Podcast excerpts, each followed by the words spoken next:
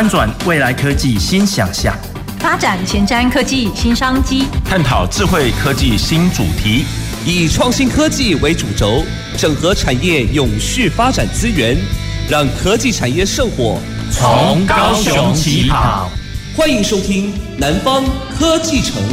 本节目由高雄广播电台与国立高雄科技大学产学营运处合作直播。各位高雄广播电台的听众朋友及 FB 前面的观众朋友，大家好，我是国立高雄科技大学魏玉珍。在今天五月十号南方科技城的节目当中，我们要延续上周在聊餐饮业的数位转型。那上个礼拜我们先对整个餐饮业在数位转型的历程，或者是餐饮业的一些现况，从不同的面向跟各位听众朋友做了一些分享。那在今天的节目当中呢，我们想要延续下来，在餐饮业。数位转型到底可以有什么样不同面向更细腻的思考？哈，因为其实，在餐饮业，我们都知道，呃，餐饮业讲起来很大哈，但是呢，其实它可以分成很多的不同面向，所以稍后要来跟各位听众朋友一起聊一聊。那在这里呢，也要先欢迎我们今天的来宾哈，非常谢谢我们鼎新的于杰如于经理 Maggie 跟我们听众朋友打个招呼。好的。谢谢主任，各位电台的听众朋友以及我们 FB 上的一个观众朋友们，大家好。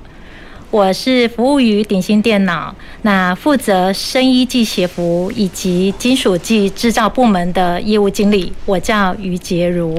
哇，所以那个 Maggie 负责的产业很广哦，有生医，有鞋业，有金属制造，是好，所以基本上其实产业面向听起来好像没有没有餐饮，对不对哈？但是呢，我们相信其实在呃鼎新有非常多各式各样不同产业的辅导经验。那我们也看到，在餐饮业哦，呃，很多从呃我们客户要进门，好，从客户在网络上哦想要去做搜寻开始，一路到他的点定位，到他真的到现场，那。对后卫，那可能甚至是他点餐一系列结账、用餐结账到整个餐饮体验的结束，其实它整个流程哦，看起来我们说大概如果在餐厅内用餐，可能一个半小时到两个小时，那或者是你外带，其实消费者的体验不一样，对于餐饮业要做的营运跟管理。以及需要做的资源配置，其实也要花蛮多的心思。是对，好，所以我想要先请 Maggie 帮我们介绍一下，哎、欸，你们从呃，可能是鼎新以往服务过的产业，是，或者是目前其实就在协助客户做一些数位转型，你们大概会从什么样的角度跟呃客户做分享？怎么样的角度来跟客户介绍？哎、欸，数位转型是什么？是好，呃。呃，应该是这么分享好了哈。呃，其实鼎新哦，创立到现在啊，大概已经满了第四十年啊，四十年。那也从最早期在台湾这边，呃，整个的一个发迹是从台湾，然后一直延续到大陆。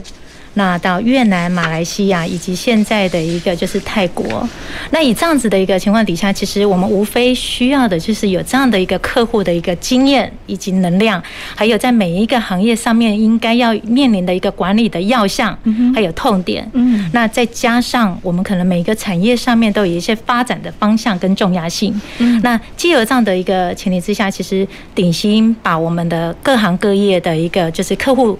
分门别别列来当做我们的一个行业经营的主轴。对，那也因为这个样子哦，哈，我们在二零二零年啊，《天下杂志》也做了一番的一个分析。好，在我们的这些客户群里面哦，我们先以两千大的一个客户群里面，大概鼎新电脑占了大概呃，七成一左右的一个客户市占，那再以我们的就是公发上市上柜的客群，也大概占了七十四 percent。嗯，那为什么需要跟各位分享这些呢？也因为有这些的客户，所以我们知道我们要协助客户在哪一些阴影面向上面做一些提前的预警，嗯，或者事后遇到了之后的一个预防跟准备。嗯，就像法规不断的调整跟改变，对，呃，以我们现在用人主管或者企业主可能会。遇到了就像是一例一休，嗯，早期的呃二代健保，或者像今年还会遇到的是像劳动事件法，嗯。那这些大概都是需要透由顶心这样的一个专业的一个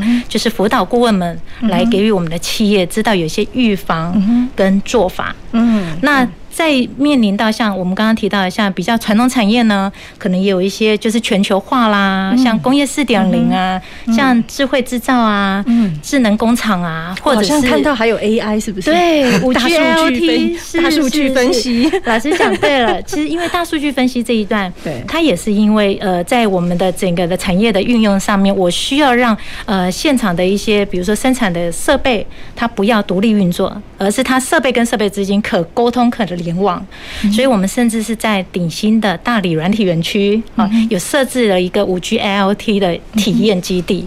那我想这些无非都是希望能够贴近在我们市场上的运用，还有一些管理面向上面，以及因应现在有一些疫情之下的一些挑战，做一些新的准备。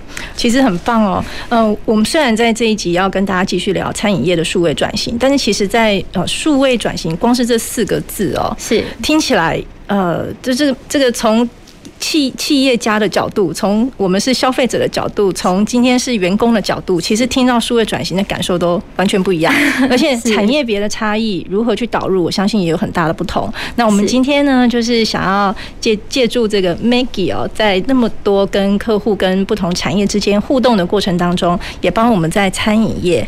好，可以给我们呃业者不同的思考方向。那其实我们讲到餐饮哦，我们就会回顾一下，其实餐饮的模式蛮多种的，嗯、对不对？你说中餐呐、啊、西餐呐、啊、美式料理啊、意式料理、法式料理，点点点台式料理，对不对？然后你有各式各样，有很平价的，是也有我们讲的很星级的，然后有饭店式的、连锁的，还是你就是特色型的？是，我想很多的形态不一样，是不是每一个？餐饮业它都需要全方位的数位转型，还是其实某一个点其实就可以？我觉得这也是很值得我们今天来讨论。好的，哦然后其实我手上也看到一些数据资料，也跟大家分享。其实是从这个呃他们做的一份报告，我觉得做的蛮好的。然后有几个数据也跟大家引用一下。其实我们就看到呃经济部在做相关餐饮业营业额的统计哦，呃。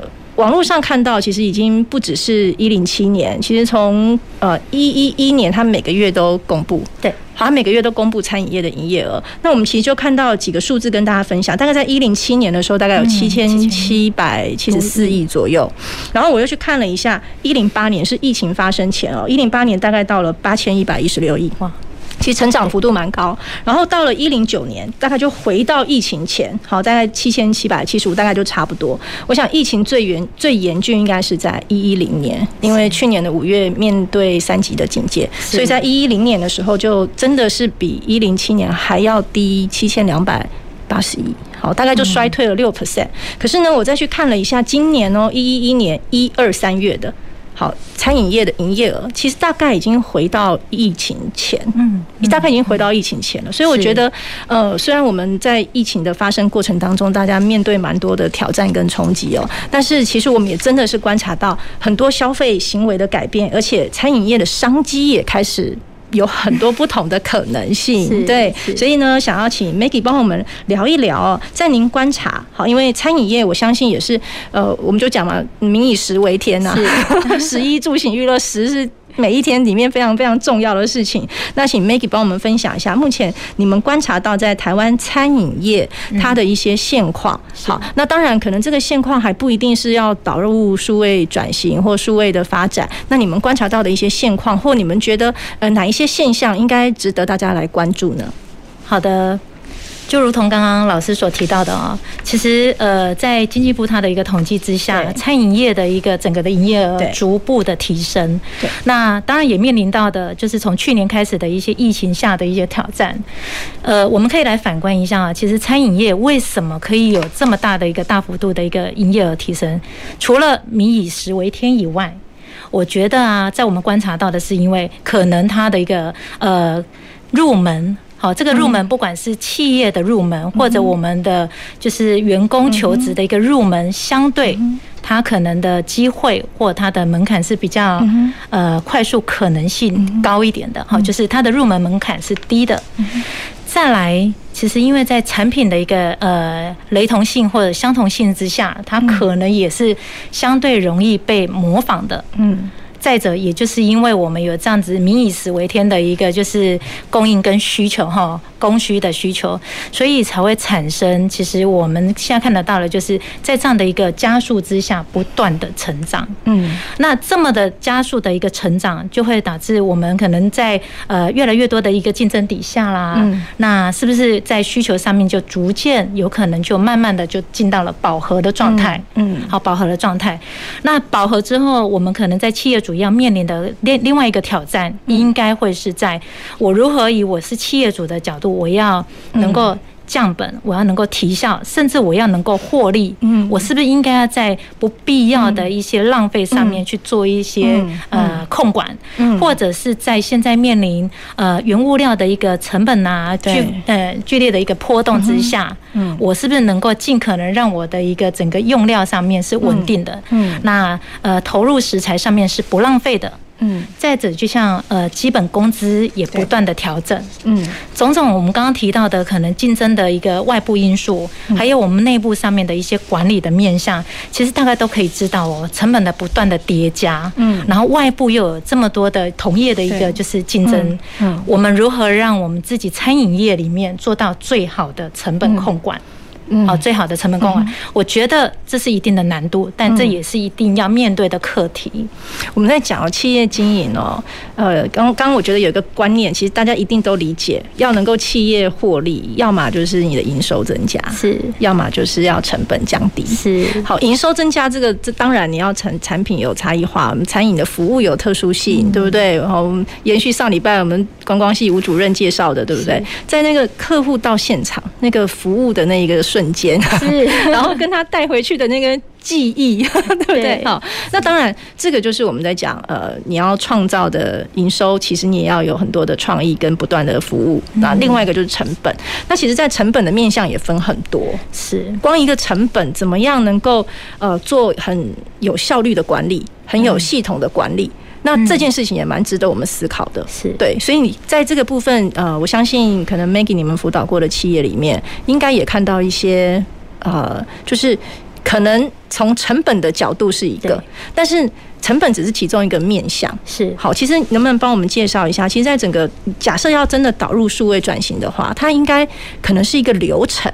他可能甚至要从很源头的盘点开始，然后才能去梳理，说我到底有哪一些面向可以开始。那这个部分可以给听众朋友一些思考的方向吗？是。早期我们在想数位转型，数位转型是什么？对，呃，一般很多的可能传统的产业或企业的老板，他可能经营了一家可能餐饮业或者一家呃连锁的，就是饭店，对，甚至是我们讲的一些企业的呃商城，好了，对，他可能会觉得。我就这样经营三十三十几年来，我一样没有数位工具，我一样这样子经营，这样子获利。为什么在这个时间点？可能是因为呃，同业之间都已经在做数位转型，可能是因为我的二代回来接班。为什么我就一定要做这些数位化的改变呢？哦，所以不能到底是因为别人在做，所以我也要做，还是我真的觉得有需要？是，所以回过头来，我们要探讨的是为什么要做数位改变？对。好，为什么要做数位改变？我们试着想，如果我只是把一个工具提供给客户的老板，那可能只是教教他，哎，你怎么样？呃，打单啦，那客户来了，消费者来了，我怎么去做出出餐的这种动作？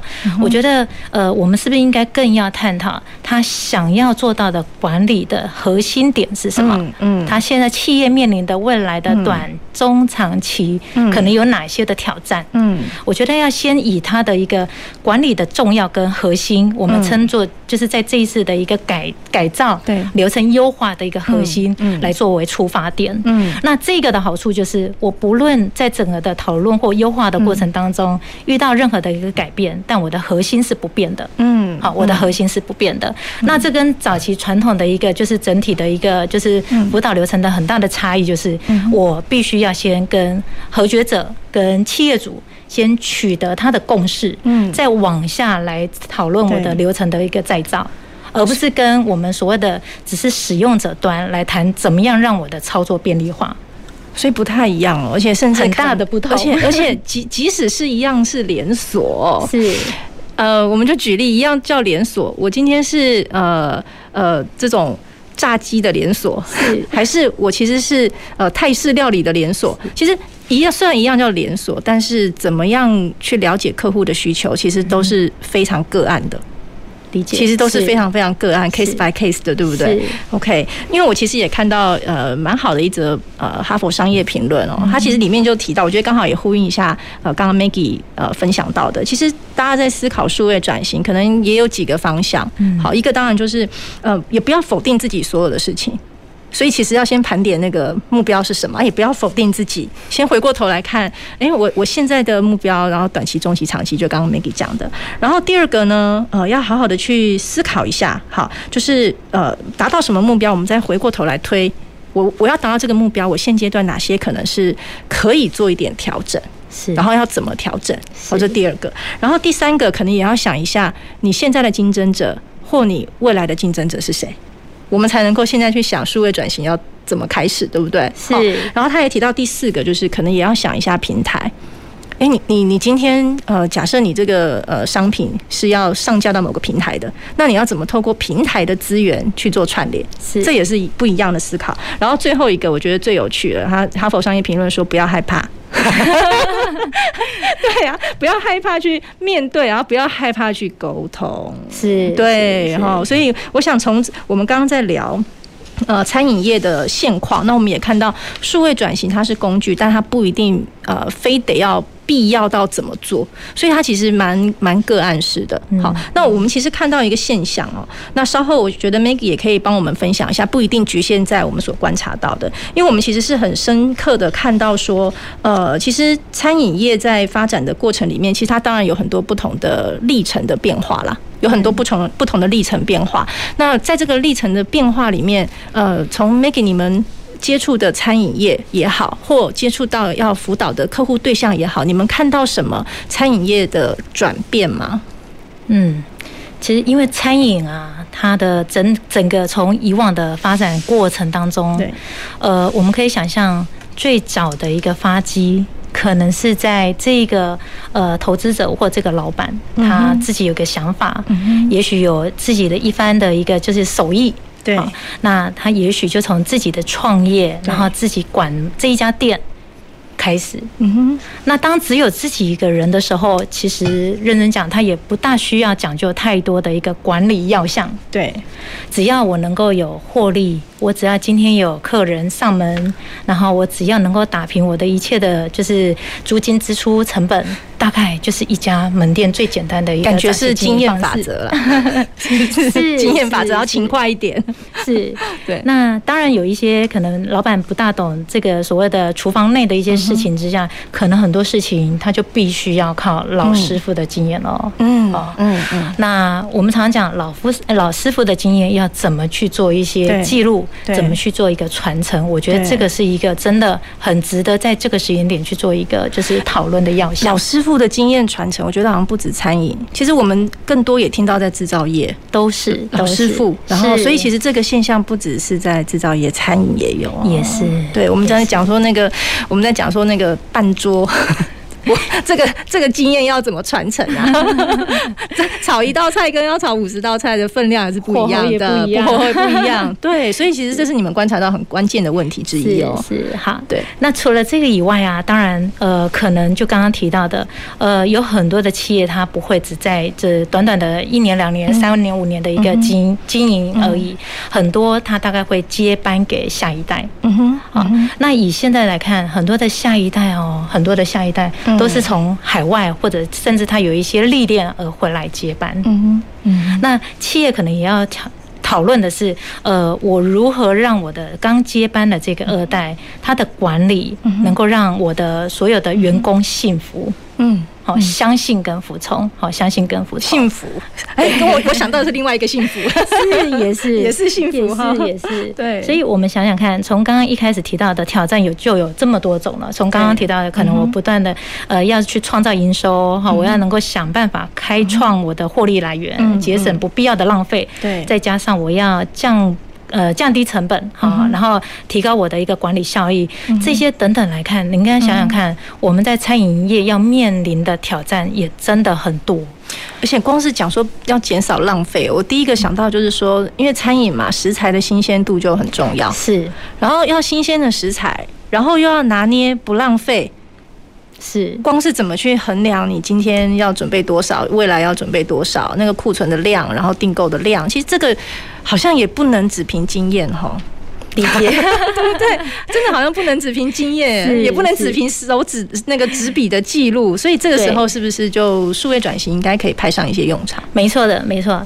刚刚老师讲到一个重点，其实有食材的保鲜度的问题，所以我买过多可能会导致我食材的保鲜就浪费，买过少可能会我会有消费者上门，但我没有呃食材可以准备去做这一道就是这一道的料理，所以其实我们应该要善用，就是除了刚刚的。经验法则以外，我是不是能够让我未来在使用用料上面，我们所谓的就是配方比例上面，做一点就是从老师傅经验上以外的一个经验值的一个调整？嗯哼，是。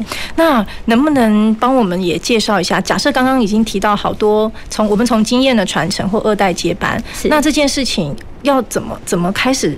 让这个数位转型这件事情融入公司的文化或融入公司的管理，你们会怎么开始？好，如果今天是一个餐饮业，我们也可以举某一个特地的情境好了，让我们听众朋友或餐饮业的朋友可以更有有那个画面去想象。对，嗯，一般来讲，呃，我们人都是这个样子，你要改变他们本来的习惯。嗯，是困难的。对，好，改变习惯是困难的。当员工的角色是，呃，如果我现在习惯每天的一个作业形态，突然间改变，我会没有安全感，我可能就会对于这样的一个优化。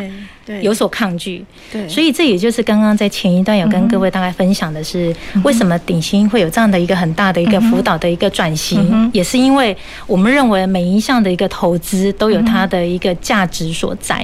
那既然呃肯为企业去做长期投资跟企业永续发展的这个角色，一定是在企业主。对，好，在企业主，就是在我们的呃整个的一个最大的这个呃核心老板。那我们何不先以他的管理的要项跟初衷出发，嗯哼，然后以他的要项为目标，再来做我们刚刚提到的一个改善跟流程的讨论。当然，意思是说，先了解核心管理者他。最关心的是什么？当然，当然，然后再把他最关心的事情列出来，然后去找出他对应可能的直化或量化的目标，是从这里先开始。是哦，那有了目标，当然不是口号。对，所以我们在这个过程当中要有一些我们的量化数据的一个，就是呃，整个的一个呃管控。收集跟管控，管控是。那当然遇到这个如果不如预期的改善的方向的时候，是不是要有一些预警跟就是后面的优化跟改善的建议？哎，真的很重要哎。所以其实刚刚讲，先了解我们核心管理者的目标，然后再去反推要达到这些目标，我其实要掌握哪一些数据？可能假设我呃。不一定是单纯的营业额啦，我希望拓展我的客户群，嗯，那可能我就要去搜集我客户群到底有哪一些类型，那我希望还要再针对哪一些客户群做一些突破。是，那我觉得有一个关键点，要你们都怎么协助餐饮业者，然后协助老板去掌握他关心目标之下所需要的那些数据，用什么工具吗？当然，呃，以什么样的工具来讲哦，在鼎新其实呃，我们呃长期可以见得到的，就是我们所谓的 ERP 系统啊。我们要好好的跟大家讲一下什么叫 ERP。是，其实我相信很多人都听过 ERP。那什么叫 ERP 呢？嗯，其实 ERP 它简单讲啊，它就是 Enterprise 企业企业对，然后资源 Resource，然后还有我们的规划。Planning，嗯哼，好，就企业它在整个营运过程当中，它可善用的资源如何做妥善的运用跟规划，对，好，这个就是我们所谓的 ERP 系统。嗯哼，那善用这样的系统，其实它的好处在于，我可能可以借由我的每日的一个就是采买的用料，对，采买用料之后，我到我的一个整个在现场的一个就是用料的泵表的一个就是配方比例去做扣料跟库存的管控。那有了库存的管控之后，我能够再去换算我今天的整个的一个销售的一个营业状况。那在进而有了营业状况之后，我可能想要掌握的，就像刚刚老师所提到的，我可能有未来慢慢建立我的一些客源或者我的会员的管理的机制。那这些客群他们喜欢的是什么样的一个菜色，或者他们喜欢在冬天的时候享用一个类似热乎乎的一个怎么样的一个火锅美食？我觉得这个都大概是值得我们在会员管理上面做一些细部的探讨跟分析。嗯哼，所以其实从善用呃运用 ERP 这个系统。好，就是企业资源规划的这样的一个工具，其实它里面应该涵盖的面向其实是非常多的，是，而且应该是非常客制化。每个客户他产业定位不一样，老板目标不一样嘛，哈，所以其实这中间怎么样去做客制化的 ERP 系统导入？我觉得这个应该是，呃，每一个企业听到这件事情会觉得有点痛的地方。其实有时候，呃，从零到有，嗯，再从有到好，我们很希望强调的是，我如何让我的流程改造优化这一段，我能够先固化、僵化，再优化。固化是是哪一个固？固定的固。固化，OK，也就是说，其实我们在改变的过程当中，在初呃初期，我不需要太十八般武艺，我只要让我的所有的。规划方向或者人员可运作的范围，先以固定的方式，对标准 SOP 的方式。所以意思就是说，在在找到目标之后，我们先盘点一下，然后呢，先把可能以往是凭经验去做的事情，先有一个 SOP，然后先把它固定它的流程。是 OK，好。然后第二个呢，刚刚提到第二个也很重要。好，那有了固化之后，再来就是僵化，僵化。嗯，用“僵”这个字，我们不听到僵化都会很紧张吗？好像不应该僵化。没有办法应变，但其实僵化的意思是说，我如何让它先固定下来之后习惯化。哦，OK，要让大家习惯去呃运用 ERP 系统，或者习惯于我每日公司已经制定要改善的流程的方向，或者我要迈进下一个里程碑的一个这样的一个目标。嗯嗯，然后再来才有办法去优化，最后才有优化。光是怎么做优化，我觉得也是一个很大的学问呢。在餐饮业，刚刚讲到了老知道老板的目标，然后我们先盘点一下。好，从目标里面呃建立我作业流程。以往是可能凭经验的，现在我们要定定比较具体的 SOP，所以先固定那个流程，然后让大家可以习惯。对，习惯很重要，然后再来才会有办法从中去想怎么去优化。没错，OK。所以其实我们跟各位听众朋友聊到这边呢，我们大概希望用浅显易懂的方式让大家知道，到底我们在做数位转型这个过程当中，在餐饮业可能可以从哪些角度去做思考。那在做数位转型的过程当中，其实善用工具也很重要。当然，ERP 听起来好像是一个比较。呃，这个好像是一个系统，好像冷冰冰的，好像 好像天哪，我是不是一个系统？我要花很多的钱，然后导入我才能用。但其实不是，我觉得 ERP 是一个概念，其实是帮助我们借助一些工具，甚至可能是 Excel，对不对？然后我要先盘点，要记录什么东西。那只是说，如果我们能够站在巨人的肩膀。诶，那我们可以呃更有效率的去呃掌握我们想要从短期到中期到长期去达到的目标，是，然后再逐步的导入跟实践。我觉得这件事情应该是我们从数位转型来反推如何应用在餐饮业很重要的一点。OK，好，好，那我们到节目的上半场，在这个地方稍微休息一下，我们稍后回来。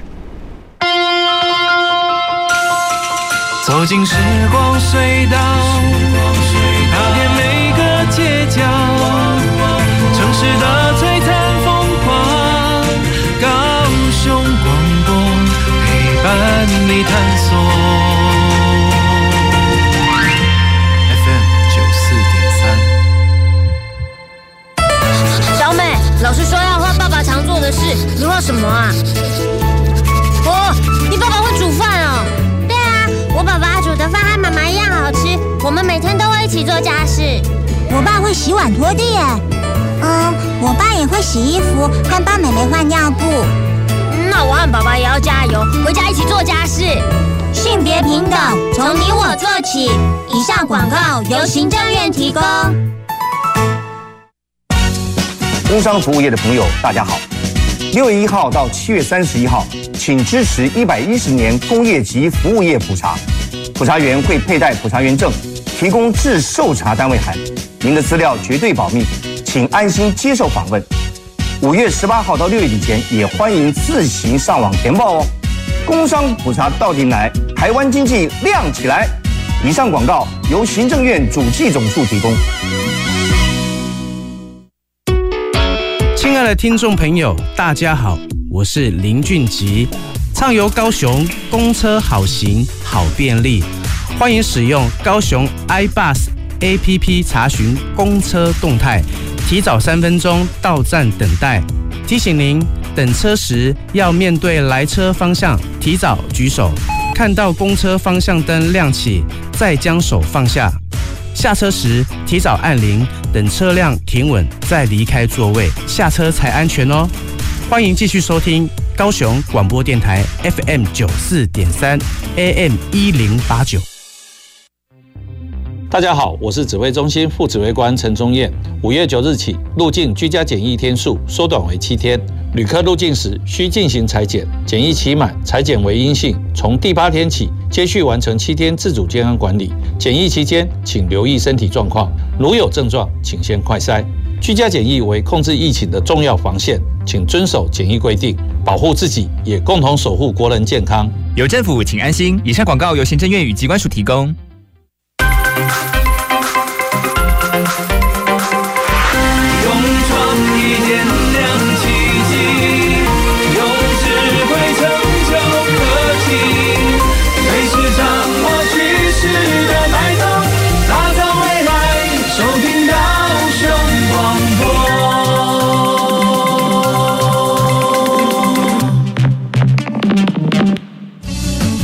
前瞻的，未来的，您现在所收听的是提供您最多科技产业新知的南方科技城。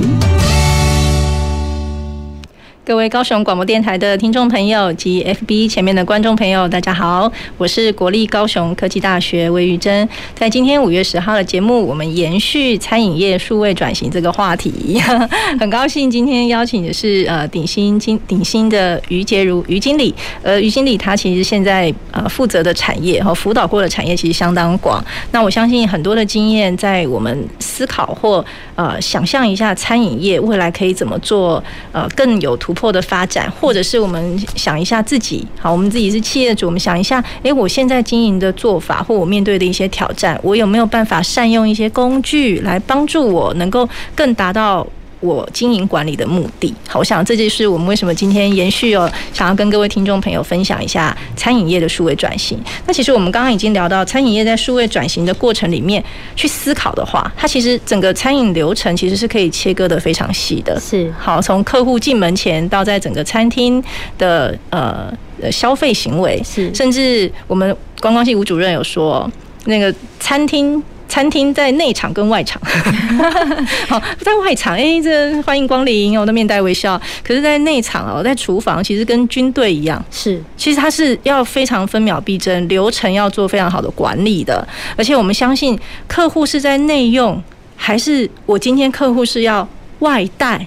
外送其实他要做的因应跟管理似乎都不太一样。是好，那其实我们也看到哦，呃，就像我们刚刚讲的，疫情确实在从一零七、一零八、一零九、一一零，其实整个餐饮业大概在一一零是回档比较多的。好，在去年三级警戒，但是我们可能也看到呃一些餐饮业消费模式的转变，譬如说外送，就是我们看到一个非常大的改变。以前。嗯，以我自己的消费经验来说，以前也从来没有叫过外送，都觉得吃东西自己出去买呀。好，可是现在可能会觉得，诶，它或许是一个服务，而且是便利性的。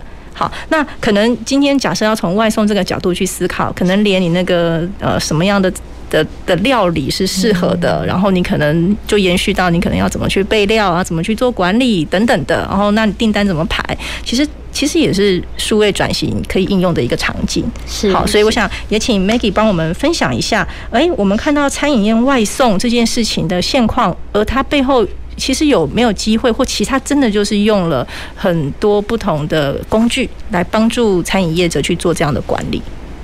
好，其实就像刚刚老师所提到的啊。早期啊，我们面临到呃用餐的想法，大概就是只能到店内用餐，对，或者我自己到店内去做呃外带取餐这样的做法。那常常就会面临到说，如果有一家店它非常有名，就像我最喜欢去的，像是鼎泰丰啦、哈天好运啊，类似这种，对，其实常常都要提前好几个月。就要预先预定，对。那预定的这种情况之下，你就会觉得哇，真的这种的，就是呃呃，民以食为天，然后又是这么的一个就是知名度的一个企业，它一定有它的一个管理重点。对。那刚好也因为遇到了我们这样的疫情之下，其实我也曾经试着，因为订不到当天中午的用餐的这个位置，对。那我能不能转换成我拿起我的手机，对，点点上面的一个 app。对，就可以让我喜欢的美食，就是在如期的时间内递诶送到我们的就是面前。对，对。所以其实我们刚才想想哦，早期不论是一般的餐饮哈，或者这种饭店，嗯、他们如果真的要做到外送，嗯、得要怎么做？嗯哼。得要自己养人，嗯，哦，可能我要一两位是属于外送的同仁，嗯，那接了单之后，他们就负责不断的就是呃，呃，并着几个单，然后带着这些餐点赶快送到消费者的手上。那呃，还有一些是我们连锁的餐饮业业者，大概就像呃肯德基啊、麦当劳啊，或者呃，嗯。披萨啦，像必胜客啦，对，达美乐，他们也有他们自己的一个外送同仁，对他们自己的外送系统，是他们自己的外送系统。那我们刚刚想想，其实，在这种本来外送的形态它存在，怎么会在这两年来，好突然间窜起？当然，这个窜起也不是这两年他们才存在哦。像呃，二零一二年。呃，开始已经有熊猫外送，嗯，那一六年已经有了 Uber Eats，嗯，那像这种的一个就是呃业者的一个加入之后，其实真的是在近几年来，嗯、它整个的一个生意模式之下，就是整个的呃持续的一个这加温，嗯，那我们想想看，这样子应该是说，在整个消费行为的一个改变之下，那当然有一个疫情的一个促长之下，呃，可能我们要想想，早期有一些呃我们的这种餐饮业者他。自己认为，我为什么要跟这样的一个平台合作？他们以前的想法是，呃，我大可自己养人，我也不愿意，因为我要签约，我可能就要有基本的合作的这样的一个硬体设备，对，或者我必须要跟他们签约，我就得要被平台抽一定的，就要分分分享利润嘛，哈，是是是。可是啊，我也曾经跟就是企业聊过，哈，跟经营主聊过。早期他们不愿意这样子跟就是外送平台合作，为什么反而这两年来，嗯，这种外送平台跟他们的合作比例已经是拉高很多的？原因是，与其他。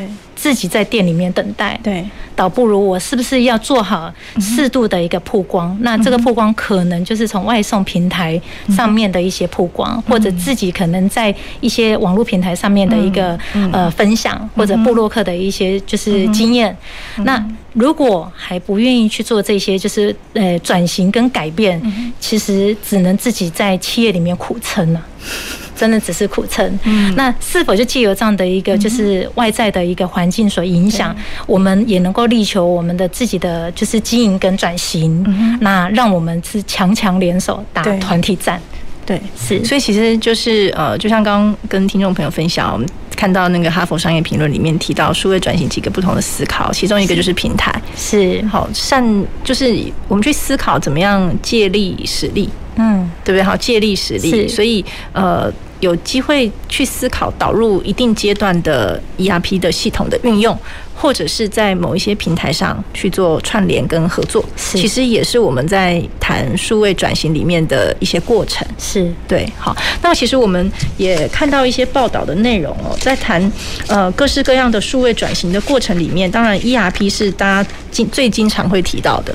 好，因为大家都会觉得哦，这我是不是有一个系统马上可以用，就可以帮我一把？但其实不是那么容易的。好好要盘点，然后怎么样？刚刚讲的，从固化、僵化才会到优化。哦，那而且这中间应该会有蛮多反复修正跟迭代调整的过程。是是是，这个过程在餐饮业会怎么进行？有没有就是可以？帮我们分享一下？因为我觉得最难是难在，好，我当然我盘点了我要怎么建立 SOP，嗯，然后我这中间这个修正到底要怎么进行？通常如果有机会去辅导客户的话，是你们会带着他们一起做，还是其实他们要自己来？我觉得那个不太一样诶、欸。是，呃，如果只是丢着让他自己做，其实我们可以想象。企业的这些参与的这种团队同仁有多紧张？那不知所措。是，那这样的成效是不是真的彰显？对。那再来，这样的成效会不会因为？顾问退场之后，所有的机制就不再就是如本来的轨道上去运行。对对，所以其实我觉得，除了呃刚刚提到的这种过程当中，呃，我们希望能够建制的这样的一个流程是要有一些标准化，有一些文件化的。嗯。那当然，这样的一个建立之下，我们也可以试着让企业的一个就是调整，能够以年度为目标。好，就今年有一个今年的目标，哦、那可能在明年企业的呃未来的发展，或因市场的一个调整跟准备，或者同业之间的一个竞争，我觉得还可以试着给每一年度每一年度的一个新的一个改善的方向。还可以再去做滚动的调整，可以这么说。好，那我们刚刚就我就看到一则报道，其实不只是 ERP，可能包括我们讲 POS 是 POS，POS。呃，对，等下我们请 Maggie 帮我们解解释一下什么是 POS。我相信这个也是我们在讲数位转型里面一个非常基本而且最容易导入的概念。好，然后我还看到包括像那种自助结账啊，就是你可以自己去结账。好，然后还有呃很多是数位电子看板，我觉得这个更多啦。哈，那还有很多是标电子标签。嗯，好，就是当然这要看什么样的消费行为，好，然后甚至是能源管理。是，还有我们讲云端平台的整合，就是 OMO，就是线上跟线下怎么去做整合。我其实还看到很多这样不同的工具。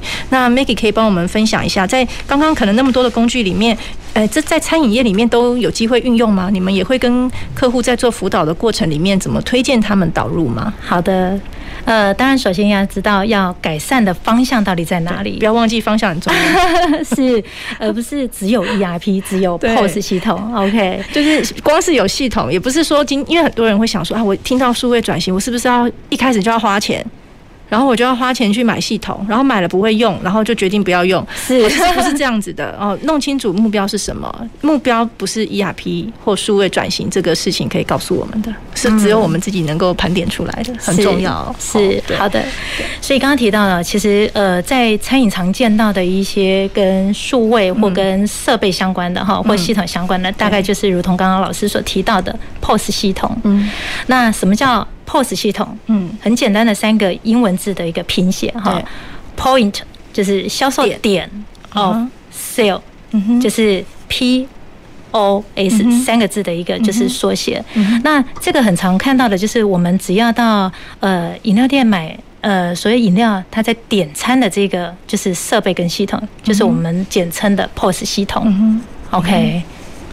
那我我其实还看到，光是点餐这件事情哦，呃，可能以往是我们坐下来，好翻 menu，然后点餐，是，然后那个写在纸本上，然后点餐，然后再来呢是其实有，哎，我看 menu，然后其实在 pad 上点餐。就可以点餐，只是说那个 pad 是，哎，这个。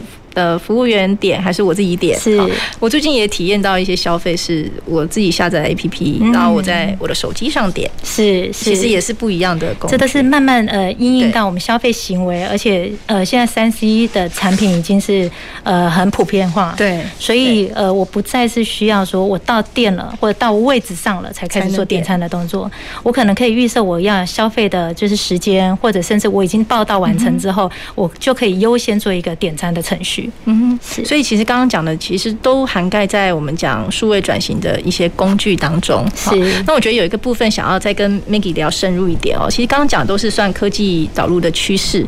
那我觉得我们一开始就有聊到。呃，流程的标准化之后，我们才能够开始去搜集一些数据。是，所以在餐饮业里面，我们怎么去搜集数据？那搜集完的数据，我们可以做哪一些应用？好，很大的问题，很大的问题，我们慢慢讲。好，对，大概我们可以先聊聊。其实，呃，在餐饮业里面，他在意的是哪些面向？对，他需要收集的是哪些资讯？对，那收集完了这些数据，要做后面什么样的一些分析？对，跟想要达到怎么样的效益？对。OK，呃，我们就以刚刚所提到的，其实消费者他的一个就是选定我们一定有可能之前的消费的经验也好，他从网络上面去找到的一些相关的资讯也好，那我能不能希望说，除了他这样子的一个来用餐的一个主动上门以外，我能不能做到未来我也有做一些主动式的一个初级跟就是行销？那怎么做？对，那呃，这些会不会过多？对，或者我能不能试着以他所喜欢的或他在意的这样的一个消费模式跟体验的内容去做一些推广？对，而不是就像我们常常会说到一些呃，可能感感觉跟我不在意的这种的广告。其实这种的资料越多，我反倒觉得这样的一个行销手法，呃，未来看到他们的一个就是行销的。的简讯可能我也就不在意了，所以听起来好像是可以借助我们讲餐饮业的不同面向的数据收集，但前提是还是要先弄清楚我们一个阶段一个阶段要达到的目标是什么。没错，当然等一等会我觉得还可以请 Maggie 帮我们分享，有时候可能我不知道怎么定我的目标，那我可以怎么思考？哦 对啊，然后我觉得其实是要怎么样引起客户的共鸣啦。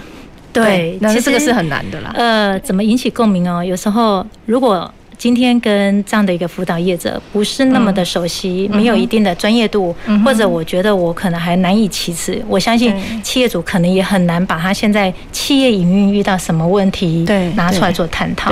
对，所以呃，首先第一个是我们必须要在业界里面先了解，在餐饮业他所在意的哪些问题。对。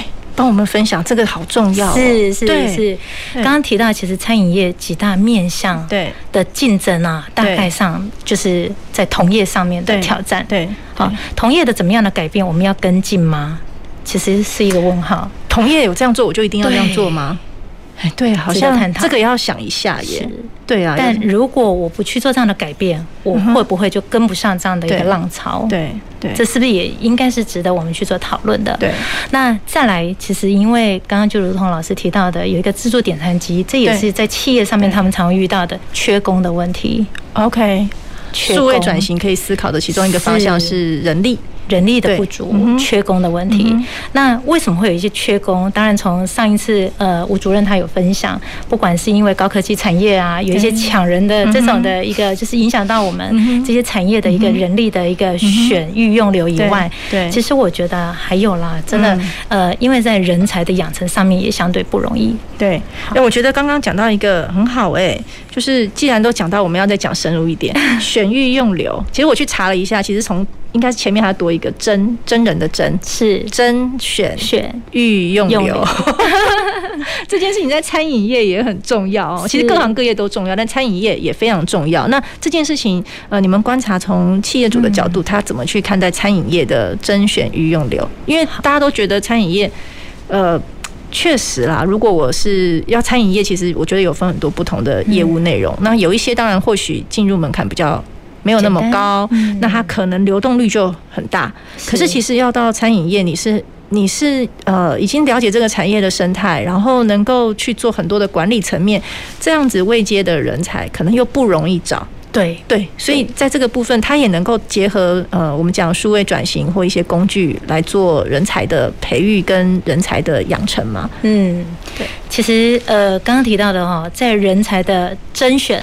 然后从呃选育用流的整个的一个流程当中，我们来看看哈。对。呃，我们刚刚想想，刚刚一开始我们在呃整个节目一开始老师所提到的，其实餐饮业里面它的形态非常的不一样，非常的多元化。嗯。可能也有一些它需要有一些它的证照，像中式啊、西式啊等等的，它有一些厨师的一些证照的管理。那我们面对我们是用人的主管的角色，对我如何去把我的。呃，需求我的目标设定是一致的，设定是清楚的。嗯，那用人主管跟面试的这个人资主管，他如何去达到一个共识，而不是说，呃，可能我的人资他以他的条件，那派到我的单位里面又不符合我用人主管所需要的这样的一个人才。嗯，那如果导致这样子看人选人不精准，嗯，可能会进来之后浪费彼此的时间。我们所谓浪费彼此的时间，就是，呃，人进来了。还没有教会，可能人又流动了。好，可能人又流动了，所以我觉得要怎么去确保找到对的人，好，找到合适的人。当然，我们都喜欢找技术有技术，然后又愿意 呃吃苦耐劳，对对对，吃苦耐劳的这样的角色。但试着想一想哦，这样的人就是我想要王品的一个人力水平，但是我可能给的相对的福利待遇，可能又不如这样子的一个就是呃求职者的一个想法。那会不会导致其实呃不断的面试？人来了，或者是我每次很认真的刊登了一些就是一零四一一一的广告之后，那面试了两次，然后发现我不大确定它合不合用，我可能又来了第三次，那导致我的面试的过程很冗长。那求职者如果有更好的一个选择，是不是他就会选择更好的、更快的、更明确的这样的一份工作去投入这样的就是其他的产业？嗯所以其实我想要表达的是说，呃，在我们的人员的选择之下，其实。在呃用人主管或者是我们的企业这里，相对他应该要去呃设定一个比较合适的，或者是说呃在整个的，就是呃面试的一个它的目的性的上面的，就是要的这个值上面要先做一个很明确的一个探讨。嗯嗯，那人能够好好的进来之后，哈，顺利的进来之后。后面要面对的是怎么教、怎么用，哈，人要怎么教用，才能够让我们在整个的，就是培育的过程当中，就是人员也可以快速上手，嗯，那教的人也能够就是很愿意、很乐意去做一些教用。所以在怎么教跟怎么带，其实这件事情上，在餐饮业其实有很多也是经验的的的传承，那个现场的服务也好，那更不要说我们在后。这个 我们讲这个厨房战场战场上，其实那个怎么带，好像也是要很花心思的。当然，当然对，是。所以那这个这个部分，我们觉得呃，也可以供餐饮业者在要评估数位转型这件事情上，人才的培育怎么样去做一些思考哈。那我想要再拉回来，刚才有提到一个部分，呃，有时候是我们觉得很需要，但是不知道从哪里开始。那我刚刚听到 Maggie 有说，哎，其实。他们应该有蛮多的经验，是在辅导或面对餐饮业的时候，到底归纳出来，大家想要去克服的目标大概有哪些呢？嗯，我们可以提出来，让这个听众朋友思考一下。好，其实以餐饮业来讲，哈，大概它全面性要做到的改善跟突破，刚刚提到的，嗯，可能门店的管理。好，门店的管理是一个很大的要项。门店他会接触到的可能是第一线的我们的业务同仁，我们的就是接待同仁。那门店上面的一个服务的一个就是整个完整性，可能也会影响到消费者上门体验上面的一个观感。好，这个门店管理会包括那个玻璃有没有干净，也算吗？也算，也算 是。OK，对。所以呃，我刚刚提到的是第一个是在整个重要的要项的是在门店上面的管理。那门店上。管理之后，呃，我能不能快速在用餐享用之后的一个就是整个的结账，嗯，或者是刚刚提到的会员的管理，嗯，让它更智慧化，更有一些分析化，更有一些效益化，嗯哼，再来才是我整个的一个会员后面的一个。经营跟行销怎么去做善用？嗯，呃，我们常看到的就是空有收集了一堆的会员资料，我不晓得老师有没有像我们一样，有时候去呃用完餐之后，他会有一个就是满意度的调查，对，可能希望能够留下你的名字啦、你的手机啦、你的年龄区间啦，类似这样。其实我常常在想，我接到了这么多的一个问卷，我也很认真的把我今天的体验是做一个回馈，但是呃。在这样看来，这几年以来好像并没有任何的一些反馈给予我们。那大家想一想，如果已经要消费者愿意花时间，不论这可能只是一个举手之劳，填了这样的一个文件之下，没有去做后面的一个善加的分析跟运用，其实我相我觉得是相对的可惜的。那当然，因为也有一些各资的问题，然后可能会导致消费者他愿意愿意呃去花时间来填。对，所以我认为更应该。要把握有这样的一个资料或会员后面的一些就是资讯的一个分析跟运用，嗯哼，所以其实，在这一块也是很适合运用我们讲呃 ERP 的系统来做这件事情嘛。是，其实它比较会偏向是在呃 POS 或者我们讲的新零售啦，或者我们讲新的一个餐饮的应用里面，其实它也是我们在讲说顾客关系管理那个 CRM 系统导入，是。其实就是要能够善加运去把这个。个顾客消费后意见的回馈做系统性的整理。没错，对，只是刚刚 Maggie 提到一点，我觉得是很好的，搞不好大家可以思考一下，就是就是餐就是用餐后的呃这个经验，还有他用餐后他已经做了这个填问卷的动作。嗯、其实我自己刚刚想了一下，好像。